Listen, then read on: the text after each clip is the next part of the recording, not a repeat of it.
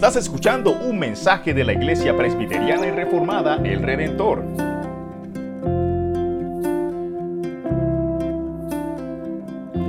La realidad para nosotros es que todos queremos ser apuntados en la lista. ¿Qué, quiere decir? Cuando somos niños, ¿no? Hay pruebas para los deportes y después de la prueba, ¿qué queremos ver? Nuestro nombre en la lista. Oh, muchas gracias.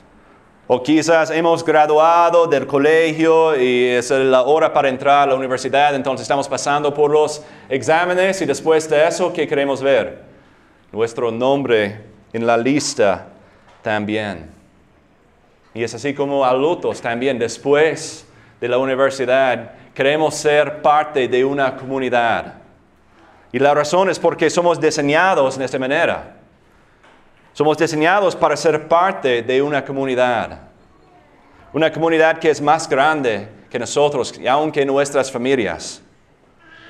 Realmente queremos ser conocidos, queremos ser aceptados y también queremos ser amados. Y a veces buscamos esa aceptación por medio de los grupos equivocados. Queremos ser aceptados por cualquier comunidad cuando estamos muy desesperados. Pero si eres cristiano o no, estás buscando a una comunidad. Y eso es lo que vemos en el pasaje esta mañana. Y en eso podemos ver el, el centro del pasaje que está en el versículo 23. Y creo que el centro de este pasaje está en una pregunta. Y esa es la pregunta. ¿Son pocos los que se salvan? Creo que una vez u otra hemos considerado esa pregunta. Cuando consideramos las cosas de Dios, cuando consideramos la palabra de Dios, hemos tenido esa pregunta. ¿Son pocos los que se salvan? Entonces, creo que para entender ese pasaje tenemos que entender realmente lo que está preguntando en este versículo. Y creo que hay dos cosas que tenemos que entender. Primero es el qué de la pregunta. ¿Qué está preguntando? Y eso es un poquito más fácil, ¿no? Él está preguntando a Jesús, ¿quiénes van a entrar al reino de Dios? ¿Van a ser muchos o pocos? Porque la salvación tiene que ver con la entrada al reino de Dios. ¿Hay muchos que van a ser, que van a estar en el reino de Dios o son pocos? Pero el otro aspecto, la otra cosa es, el porqué de la pregunta. ¿Por qué está haciendo esa pregunta? Y es un poquito más difícil, pero creo que podemos entender el porqué de la pregunta. Tenemos que examinar bajo de la superficie de lo que está preguntando. Realmente él está buscando seguridad sobre todo. Quizás una ilustración nos puede ayudar. Imagínate por un momento que tienes que dar un examen, pero antes, unas semanas antes de ese examen, estás hablando con el profesor y, le preguntas, ah, profesor, ¿cuántos pasan ese examen final que, que tienes? Si el profesor dice, ah, 100%, todos pasan, ¿qué vas a hacer? ¿Vas a estudiar? ¿Vas a dedicarte en la preparación para ese examen? Pero, ¿qué pasa si el profesor dice, ah, 5% pasa en el examen final? ¿Qué vas a hacer después de esas noticias? ¿Vas a tirar la toalla o vas a enfocarte en, en, estudiar, en los estudios, en la preparación de ese examen? Entonces vas a sentir muy diferente dependiendo de la respuesta del profesor. Vas a tener mucha confianza o menos confianza en ese examen. Y la realidad es que las personas quieren saber de las probabilidades, no es nuestra naturaleza, porque en eso podemos juzgar cuánta fuerza vamos a poner en algo. Y en este caso, esa persona quiere el sí o el no en la pregunta, pero como es lo típico para Jesús, Él responde de una manera diferente. Siempre es así con Jesús. Queremos una respuesta muy clara, sí o no, pero Él responde de una manera diferente. Y más bien, Él aprovecha esta oportunidad para hablar del reino de Dios. Entonces Jesús toma la pregunta y Él lo usa para sus propios usos, para sus propios propósitos. ¿Qué es el reino de Dios? Eh, si estuviste aquí la semana pasada, eh, escuchamos la, la prédica del pastor John, John Montaña de Bogotá. Y en su pasaje en el libro de Marcos, él explicó la, estructura como, como un sándwich, con dos panes y, y, la carne o el jamón en la mitad. Y creo que podemos ver este pasaje en la misma manera, pero vamos a, a verlo en una manera diferente. Es decir, que no sé cómo es para, para sus hijos, pero para nuestros hijos, a veces ellos les gusta comer un sándwich de una manera muy, muy extraña. Es decir, que nosotros como padres armamos el sándwich y está listo para comer, pero ¿qué hacen los niños? Ajá, ellos desarman el sándwich. Ellos comen el jamón o el queso primero y después el pan y, y al fin de la comida es un desastre, ¿no? Pero a veces es así. Y eso es lo que vamos a hacer esta mañana con este pasaje. Vamos a iniciar comiendo la carne o el jamón que está dentro del sándwich. Y en eso vamos a ver más en cuanto al reino de Dios. Y creo que vamos a ver cuatro características del reino de Dios. Vamos a ver que el reino es extensivo, que es intensivo, es inclusivo y también es exclusivo. Esas son las características que vamos a estudiar. Entonces, sin más introducción, vamos a, vamos a examinar el aspecto del reino, que es, es un reino extensivo. Y esta es la mitad del sándwich, es la carne. Y aquí encontramos dos metáforas. Ya Jesús está hablando por medio de dos metáforas para ayudarnos a entender qué es el reino o, o cómo es el reino. Y por eso empezamos en el versículo 19 es semejante a un grano de mostaza que un hombre tomó y echó en su huerto, y creció y se hizo árbol, y las aves del cielo anidaron en sus ramas. Entonces el punto de estas metáforas es ver el contraste entre la semilla y el árbol final, en cuanto a su, su tamaño, en cuanto a su crecimiento. Y fue una buena ilustración porque la semilla de, mostaza fue la semilla más pequeña en Palestina, es decir, en, esos lugares en los tiempos bíblicos fue la semilla más pequeña. Pero ellos, uh, esos um, semillas crecieron a ser uno de los árboles más grandes también. Y allí en ese contraste podemos ver la ironía de esa metáfora que típicamente los aves comen las semillas, pero después del final ellos están viviendo, sus hogares están dentro de ese árbol. Y el reino de Dios es así también. El reino de Dios se está expandiendo hasta los fines de la tierra por medio de la iglesia. Porque la iglesia es, un aspecto del reino de Dios que está presente en este mundo, en esta tierra y en nuestras vidas también. Por medio de la, de la iglesia podemos ver la expansión de su reino. Encontramos eso con Jesús, ¿no? Él discipulaba a los doce, los doce discipulaban a los demás. Llegamos al día de Pentecostés y ¿qué encontramos? Es una explosión del Evangelio, es una explosión del reino de Dios, que es la iglesia acá. Y también nosotros podemos experimentar esa metáfora aún en esta congregación. Esta congregación, esta iglesia es una parte de ese reino, es una parte de ese árbol que sigue creciendo en todas partes del mundo. ¿Y qué vemos al final? El versículo 29 y vendrán del oriente y del occidente y del norte y del sur y se sentarán a la mesa en el reino de Dios.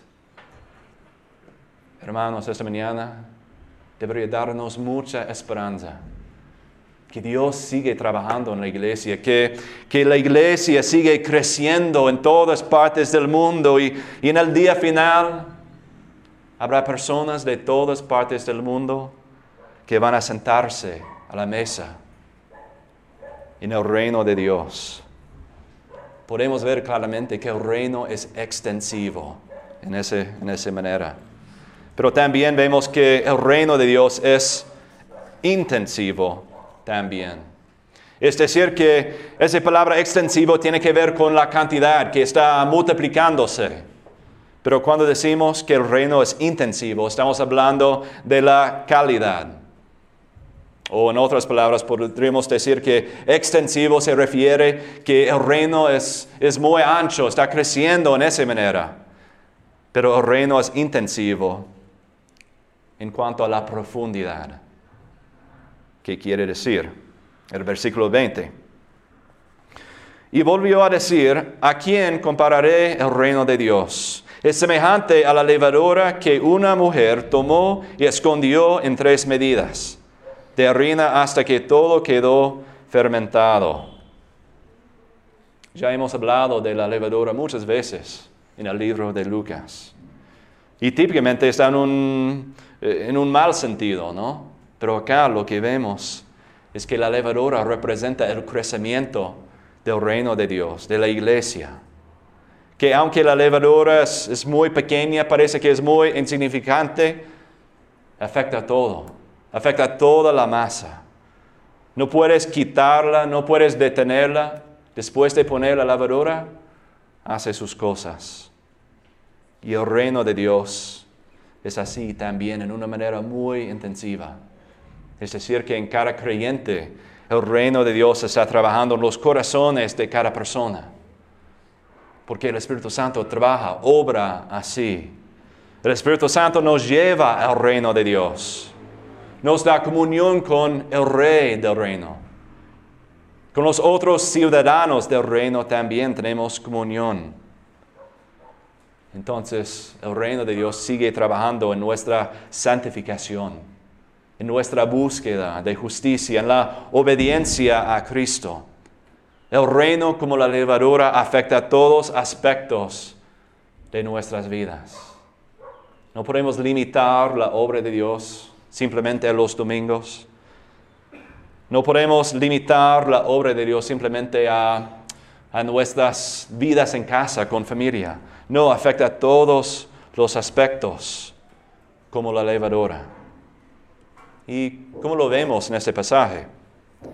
Creo que está presente en la historia de, esa mujer con la enfermedad. Ella sufría por 18 años de esa enfermedad. Imagínate eso por un momento. 18 años sufriendo de una enfermedad muy severa. Me imagino que después de 18 años no tienes más esperanza no buscas curación, sanación de esa enfermedad. Ya has tirado la, toalla pensando que no, esto es el nuevo normal. Entonces, así es. Pero, ¿qué podemos ver en la vida de ella? Ella asistía a la sinagoga para adorar a su Dios, para glorificar a su Dios en medio de una enfermedad muy intensa muy difícil. Y me imagino también que en ese sábado ella fue a la sinagoga, probablemente pensando que, ah, hoy día no voy a salir de la sinagoga de una manera diferente. No voy a ser curada de esta enfermedad que, que he tenido por 18 años. Probablemente no estaba pensando en eso. Pero ¿qué pasa? Jesús la vio y la llamó también, diciendo lo que encontramos en el versículo 12. Mujer, has quedado libre de tu enfermedad. Y en ese punto ah, sería fácil pensar que simplemente fue una curación física, que ahora ella está libre de esa enfermedad física, pero no hay nada espiritual que está allí. Pero en el versículo 15 encontramos algo diferente. Vemos que ella fue atada por Satanás por 18 largos años, dice.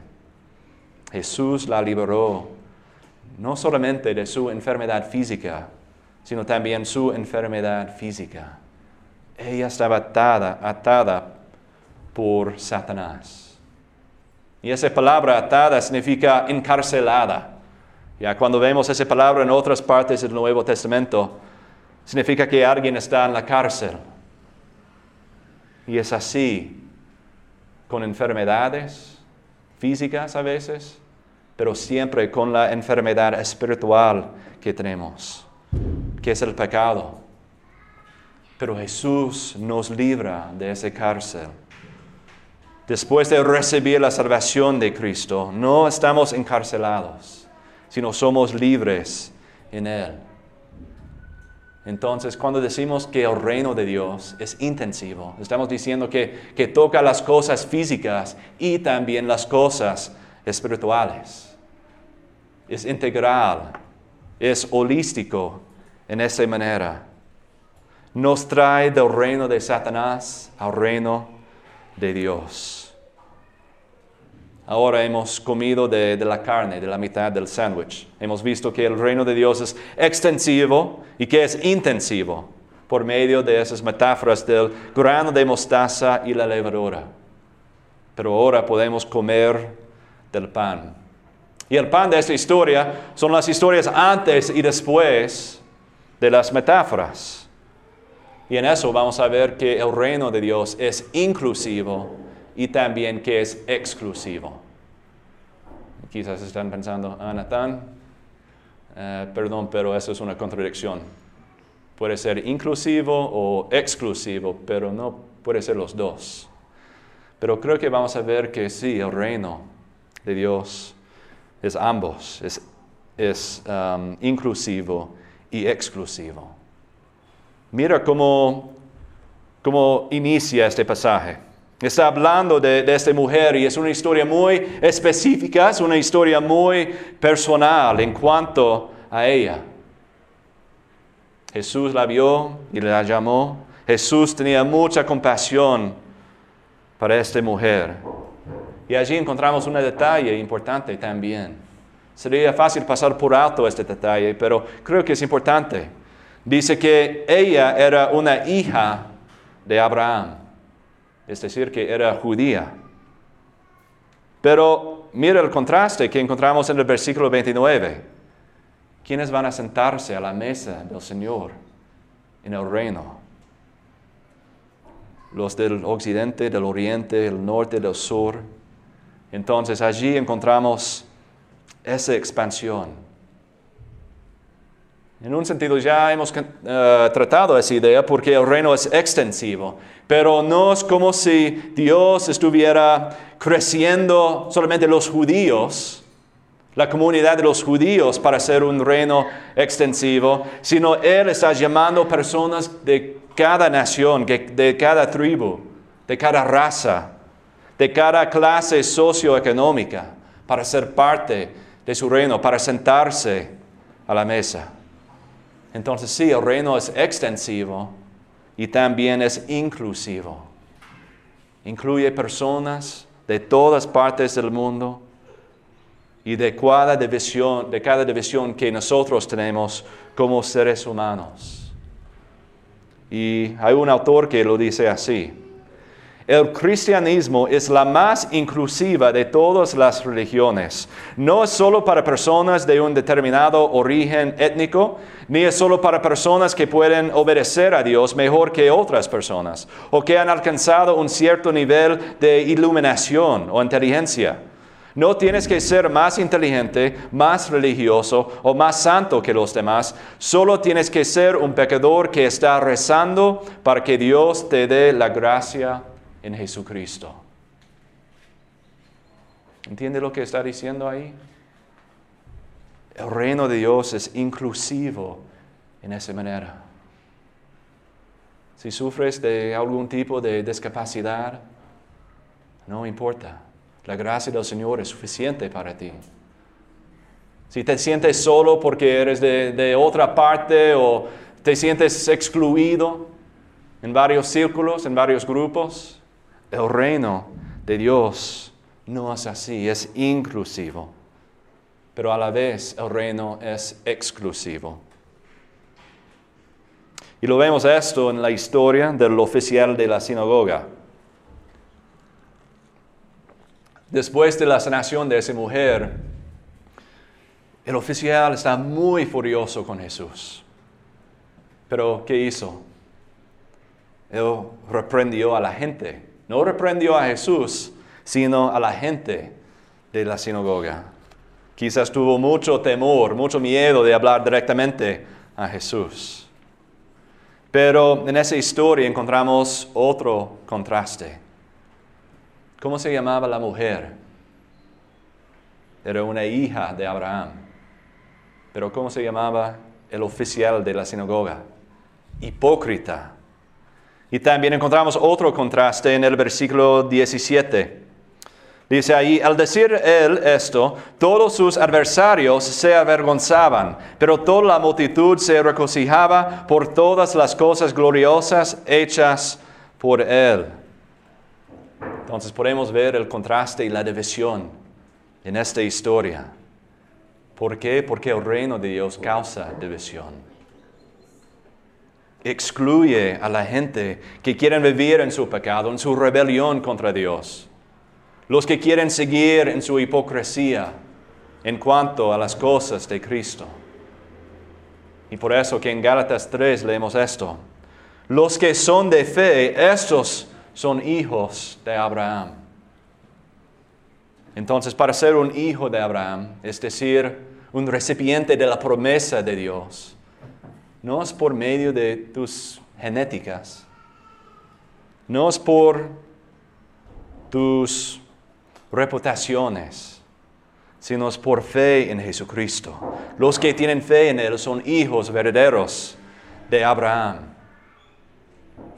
Entonces encontramos una división entre el oficial y la mujer, entre los que se avergonzaban y los que estaban adorando a Dios, después de ver esas cosas. Esa es la división del reino. Pero creo que lo vemos más claramente en los versículos 23 a 28 también. Déjame leer otra vez esos versículos. Alguien le preguntó, Señor, ¿son pocos los que se salvan? Y él les dijo, esfuércense por entrar por la puerta estrecha, porque les digo que muchos tratarán de entrar y no podrán. Después que el dueño de la casa se levante y cierre la puerta, y ustedes, estando fuera, comiencen a llamar a la puerta diciendo, Señor, ábrenos. Él respondiendo les dirá, no sé de dónde son. Entonces comenzarán a decir, comimos y bebimos en tu presencia, enseñaste en nuestras calles. Y él dirá, les digo que no sé de dónde son. Apártense de mí todos los que hacen iniquidad. Aquí Jesús está enfatizando la exclusividad, exclusividad del reino de Dios, diciendo que la puerta es estrecha. Esfuércense por entrar. Y esa palabra es importante también. ¿Qué significa esforzarse? En la palabra griego viene la, palabra en, español agonizar. Es decir, que deberíamos agonizar para entrar, por entrar por la puerta estrecha. Entonces, ¿qué está diciendo Jesús? ¿Es salvación por obras? ¿Podemos ganar el favor de Dios? ¿Podemos ganar la salvación?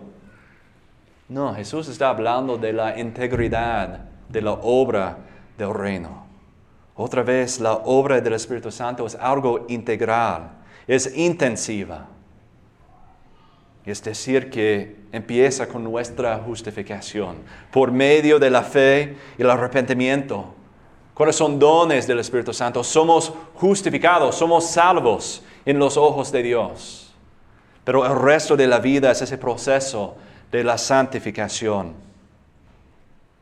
Dios, por medio de su reino, por medio de la gracia, por, ah, la iglesia, está trabajando en esta manera. Entonces, lo que Jesús está diciendo acá no está tratando el qué hacer, sino el cuándo hacerlo. En otras palabras, Él está diciendo que la puerta es estrecha, pero el tiempo es corto. Eso es el enfoque. Porque el tiempo es corto. Porque el dueño de la casa va a levantarse y va a cerrar la puerta y en ese momento va a ser demasiado tarde. No hay otra opción después de eso. Entonces la pregunta para nosotros, iglesia, esta mañana es, ¿podemos ver fruto en nuestras vidas? ¿Agonizamos por entrar la puerta estrecha antes de que sea demasiado tarde? Nota la, advertencia que encontramos aquí en el versículo 26. ¿Qué es la segunda excusa que de los que están tocando la puerta, pero es demasiado tarde? Dice ahí en el versículo 26, entonces comenzarán a decir, comimos y bebimos en tu presencia y enseñaste en nuestras calles. ¿Qué está diciendo ahí en esa advertencia? Hay una diferencia entre comer y beber en la presencia de Jesús y comer y beber con Jesús. Hay una diferencia entre escuchar las enseñanzas de Cristo y creer y responder a las enseñanzas de Cristo. Esa es la advertencia. Deberíamos comer y beber con Él. Eso es lo que vamos a hacer en un ratito. Deberíamos escuchar la palabra y responder a ella también. Eso es el fruto en nuestras vidas. Entonces la fe es la que marca la exclusividad del reino. Pero ¿qué es el pensamiento que es muy común en nuestro mundo? Que realmente todas las religiones llegarán a los cielos. Todas las religiones llegarán a Dios. Pero ¿qué dice Jesús en cuanto a esa idea? No, la puerta es estrecha. O estás buscando a Cristo en el reino de Dios, o estás buscando otro reino. No hay otra opción. No puedes buscar a Muhammad como rey y pensar que vas a llegar a los cielos en el reino de Dios verdadero. No puedes buscar a Jesucristo por medio de, de Buda o otra religión, porque Cristo es el único nombre en el que encontramos nuestra salvación. No hay otra puerta excepto por medio y a través de Él. Hermanos, el reino de Dios es exclusivo. Aunque está alcanzando a todos los fines del mundo, el reino es exclusivo, es por medio de la fe y nada más. Entonces, hasta ahora hemos visto que el reino es extensivo, es intensivo, es inclusivo y es exclusivo. Pero, ¿por qué es así? ¿O cómo es así? Entonces, acá al final del pasaje esta mañana, Lucas nos recuerda o nos responde en una manera a esa pregunta. Realmente nos trae la persona y la obra de Jesucristo. Déjeme leer los versículos 31 a 33. En ese momento llegaron unos fariseos y dijeron a Jesús, sal y vete de aquí, porque Herodes te quiere matar. Y él les dijo, vayan y díganle a ese zorro, yo expulso demonios y hago curaciones hoy y mañana y el tercer día cumplo mi propósito. Sin embargo, debo seguir mi camino hoy, mañana y pasado mañana, porque no puede ser que un profeta muera fuera de Jerusalén. ¿Notaste esa expresión dos veces? Cuando Jesús habla de hoy y mañana y el tercer día o el pasado mañana, ¿a qué se refiere? Probablemente se refiere a su muerte, su entierro y a su resurrección. Eso es una posibilidad, pero si aún no es así, esa expresión tiene algo muy en comunión, o en común, perdón, con, con lo que Jesús hizo en esos últimos días. Realmente esa expresión hoy, mañana y pasado mañana fue una expresión muy común en la cultura.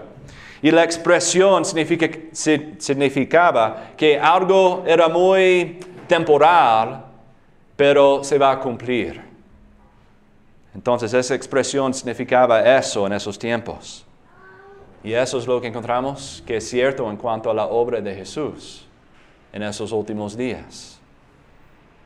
Sí, Él murió en la cruz, fue enterrado, pero eso no es el fin de la historia. Los tres días representaban de que esa obra fue algo temporal, su muerte, su tiempo en la tierra fue algo temporal, pero se va a cumplir, se va a terminar. Y eso es lo que pasó en el tercer día por medio de su resurrección. Entonces la expresión que Jesús está usando aquí dos veces tiene mucho en común con la muerte y la resurrección de Él. Porque Él cumplió el pacto por medio de su sacrificio y por medio de su vida. Pero, ¿qué quiere decir eso? Que Él cumplió el pacto. Quizás en esa iglesia hemos escuchado ese, término muchas veces, del, reino de Dios, el pacto, pero vale la pena de recordar de lo que estamos hablando. Deberíamos recordar que toda la Biblia es la historia del desarrollo del reino de Dios, porque Dios es el enfoque de la Biblia, no es nosotros. Y en eso encontramos el desarrollo de, los cuatro ingredientes.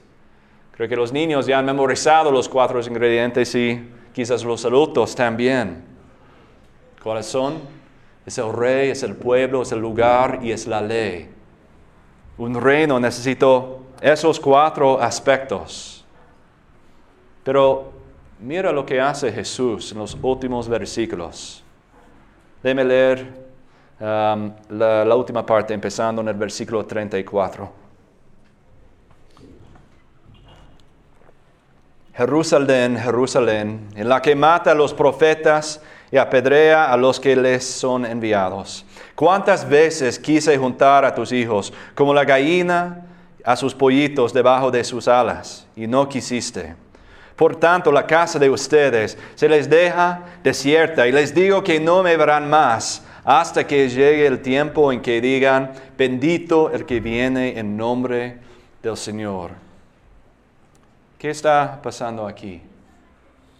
Jesús está lamentando la pérdida de los cuatro ingredientes del reino. Primero, con Herodes es un rey falso en la tierra. Él está tratando de, frenar el, desarrollo, el crecimiento del reino, entonces es un rey falso. También está lamentando lo que ha pasado en Jerusalén. El lugar del reino, el lugar de la presencia de Dios en el templo, se ha sido perdido también. Jerusalén no es la ciudad en la colina pero es un desastre completamente. También la ley ha sido perdida también. La ley entregada por los profetas. Los profetas fueron matados por el pueblo de Dios. Y por eso hay un pueblo que es perdido también. Totalmente el pacto es quebrantado.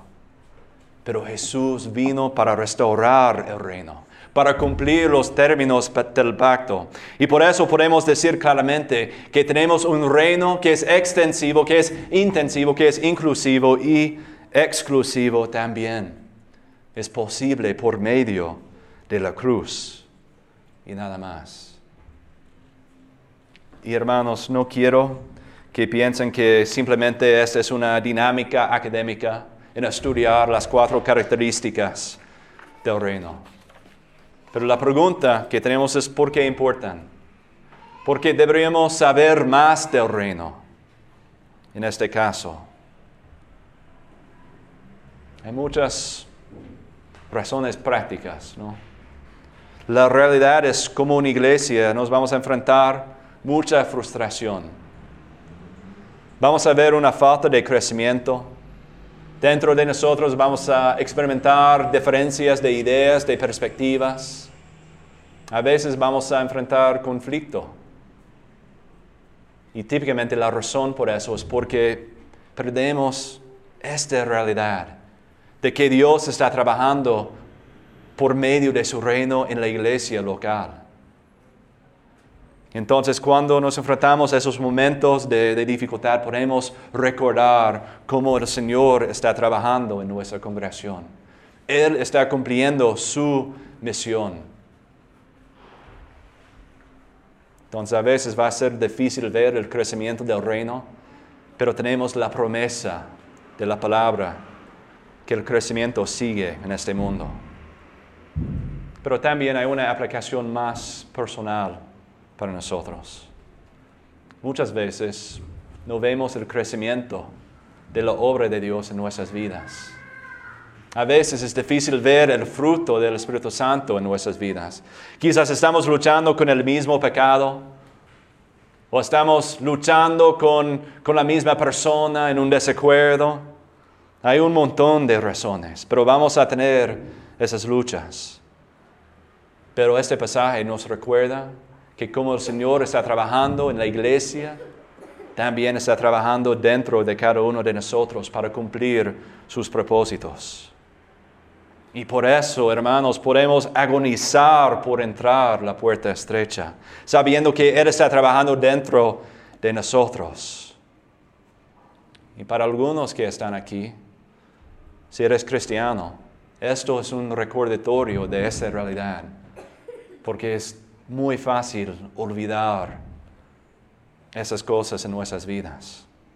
Y quizás para otros, para los no, cristianos, pueden reconocer que realmente nunca has agonizado por entrar a la puerta estrecha.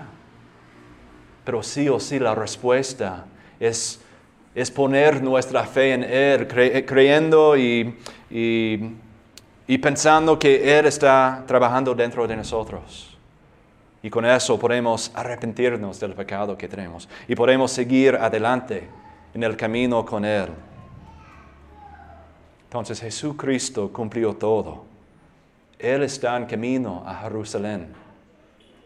Y en esta historia y hasta el final de este libro de Lucas, Él está trabajando para el avance de su reino. Su reino que es extensivo, que es intensivo inclusivo y exclusivo. Amén. Este fue un mensaje por el misionero Nathan Bonham.